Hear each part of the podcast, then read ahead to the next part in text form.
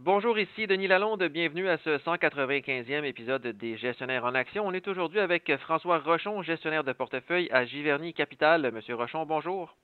Bonjour.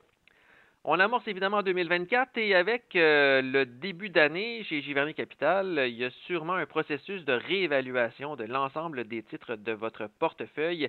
Est-ce qu'il y a quelque chose que vous faites à chaque début d'année de particulier pour analyser euh, l'ensemble de vos titres? Ben, je dirais euh, le processus de suivre les compagnies, de suivre les résultats, puis de réévaluer là, autant les perspectives de la compagnie que des perspectives de l'action. Puis la dernière dimension, ça va être lié à l'évaluation boursière. Là. Ben, je dirais que c'est un processus continuel, euh, au moins à chaque résultat trimestriel qui sort. Donc oui, en début d'année, on, lentement les résultats finaux de 2023 sortent. Là, on voit si euh, c'est en ligne avec ce qu'on prévoyait, puis en ligne aussi, euh, surtout, là, c'est quoi les prévisions pour 2024. Donc, peut-être, oui, en début d'année, un petit peu plus de révision là, des, compagnies, mais c'est un processus qui est continuel. Et comment vous évaluez les entreprises? Quels sont les indicateurs clés de performance que vous avez sur votre radar?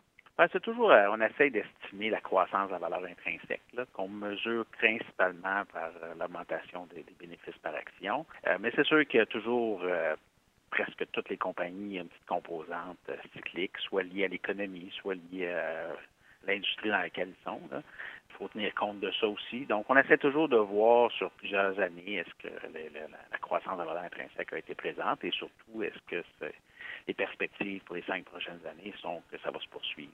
C'est évidemment ces cinq prochaines années qui comptent quand on a un titre en portefeuille. Donc, c'est ça qu'on essaie d'évaluer.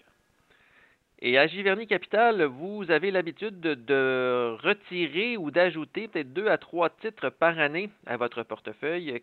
Qu'est-ce qui fait que vous prenez la décision de vendre un titre ou à l'inverse d'en acheter un?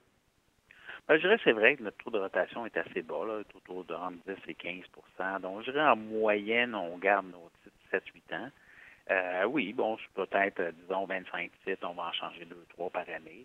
La raison principale qu'on vend seulement, c'est que le, fondamental s'est détérioré ou les résultats sont pas euh, à la hauteur de ce qu'on attendait. Puis habituellement, notre expérience, c'est mieux de vendre dans ce temps-là et d'acquérir un titre soit qu'on a déjà en portefeuille puis que les perspectives sont demeurées intactes, ou soit un nouveau titre qu'on a trouvé qui est devenu attrayant. Puis dirais, souvent c'est ça à la fin de la journée, là, quand on vend un titre, c'est parce qu'on a trouvé quelque chose d'autre qui nous paraît plus attrayant. On ne peut pas faire ça sur une base hebdomadaire, là, mais euh, je dirais oui, quelques titres par année, là, euh, on, va, les vendre puis acheter euh, d'autres qui, selon nous, ont des perspectives à long terme meilleures. Quand vous procédez à un changement, est-ce que vous privilégiez d'y aller par secteur d'activité ou si simplement le titre que vous achetez doit être meilleur ou plus intéressant à long terme que le pire titre que vous avez en portefeuille?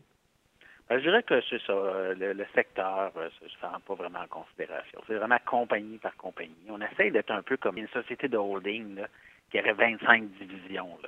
Donc, on se comporte vraiment comme on possède des, des parties des entreprises. Puis on, veut posséder idéalement les 25 meilleures compagnies qu'on peut trouver, qui cadrent dans notre philosophie de placement et idéalement qui sont disponibles à des, cours boursiers attrayants.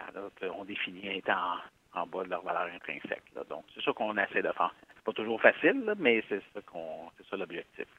Donc, vous regardez vers l'avant plutôt que vers l'arrière lorsque vous sélectionnez vos titres. Euh, quels sont les dangers, selon vous, pour les investisseurs de courir peut-être après ce qu'on pourrait appeler les champions de l'an dernier, dans ce cas-ci, donc les champions de 2023? Ben, je dirais qu'habituellement, sont des titres qui ont bien fait dans les années précédentes.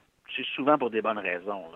Les résultats sont exceptionnels, mieux que prévu. Une compagnie, je ne veux pas donner de nom, là, mais qui a cru 25% par année dans les trois dernières années, ben, c'est sûr que ça l'enrichit les actionnaires. Et souvent, ce qui arrive même, il y a une augmentation du co-bénéfice qui se rajoute à la croissance des profits. Donc, évidemment, ça récompense beaucoup les, gens qui ont la fortune d'acheter ces titres-là. Mais évidemment, il faut quelqu'un qui a de l'expérience, euh, sait que c'est difficile à maintenir euh, tant une très haute croissance qu'un haut co-bénéfice. Donc, c'est un monde compétitif, c'est un monde difficile. Donc, euh, c'est difficile pour les compagnies, même les plus performantes, de continuer à croître à des très hauts ratios. Et quand le co-bénéfice est très élevé, disons, 40, 50, 60 fois les profits, comme il y en a quelques-uns en ce moment, ben, il y a déjà beaucoup d'années de croissance qui sont escomptées au cours actuel. Donc, il faut être très prudent. D'abord, d'extrapoler la croissance récente dans le futur et aussi de ne pas faire attention là, à l'évaluation, puis de, même si on a raison que la compagnie fait bien, ben, d'être un peu puni par un retour à la normale de l'évaluation dans un futur. Dans ce contexte-là, peut-être qu'on pourrait être tenté de miser sur les secteurs ou sur les marchés boursiers qui ont le moins bien performé en 2023. Et vous avez l'œil en ce moment sur le marché chinois ou sur le marché des entreprises qui ont une présence en Chine. Quelle est la logique derrière cette stratégie-là? Ben, c'est sûr que je suis un fan de John Templeton. Il y a beaucoup d'écrits qui ont survécu, puis sa sagesse comme investisseur euh, peut s'apprendre. Et euh, lui, il disait toujours de regarder partout sur la planète, puis d'aller où que les évaluations sont plus attrayantes, ou que souvent les gens sont les plus pessimistes. Il avait l'habitude de dire qu'on ne peut pas euh, trouver une aubaine sans qu'il y ait de pessimisme autour. Puis je pense qu'en ce moment, il y a beaucoup de pessimisme, tout ce qui entoure euh, la Chine, l'économie de la Chine. Bon, oui, il y a un ralentissement, oui, il y a certaines craintes du marché immobilier chinois. c'est difficile de dire à court terme qu'est-ce qui va se produire, mais quand même, il demeure qu'il y a des belles entreprises en Chine, puis les évaluations boursières sont beaucoup plus attrayantes aujourd'hui qu'elles pouvaient l'être il y a quelques années. Là.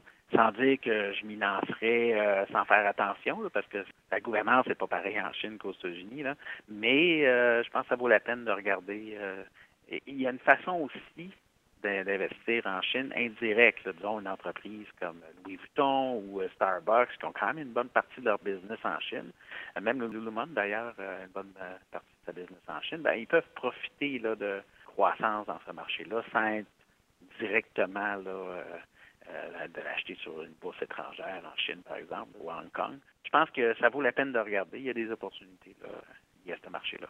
Merci beaucoup, M. Rochon. Ça fait plaisir.